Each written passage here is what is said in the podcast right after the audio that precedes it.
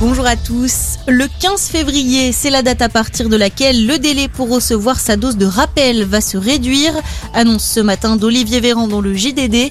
Il faudra avoir fait sa troisième dose quatre mois après la deuxième pour conserver son passe sanitaire.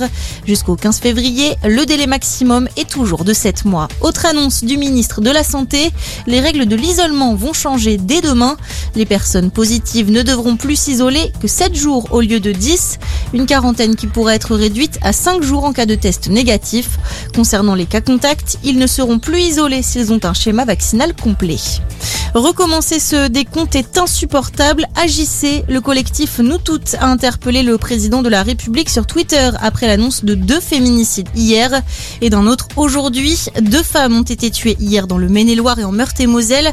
On a appris ce matin qu'un homme s'est également rendu hier à la police en déclarant avoir tué son ex. En 2021, 113 féminicides ont été recensés par Nous Toutes.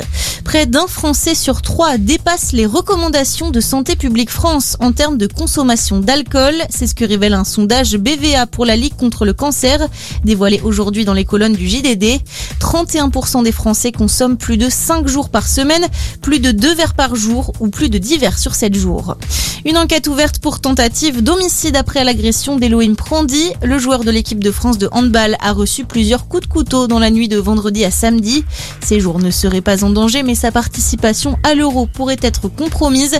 Il est sélectionné pour les deux matchs prévus en amont de la compétition vendredi et dimanche prochain contre l'Égypte. Et puis le rugby, la suite aujourd'hui de la 14e journée de top 14 au programme Pau-Brive, Castres, La Rochelle, match déséquilibré entre le leader Bordeaux-Bègle et la lanterne rouge Biarritz. Et on le rappelle, le match entre Montpellier et Toulon a été reporté, crise sanitaire oblige. Merci de nous avoir choisis, passez une excellente journée.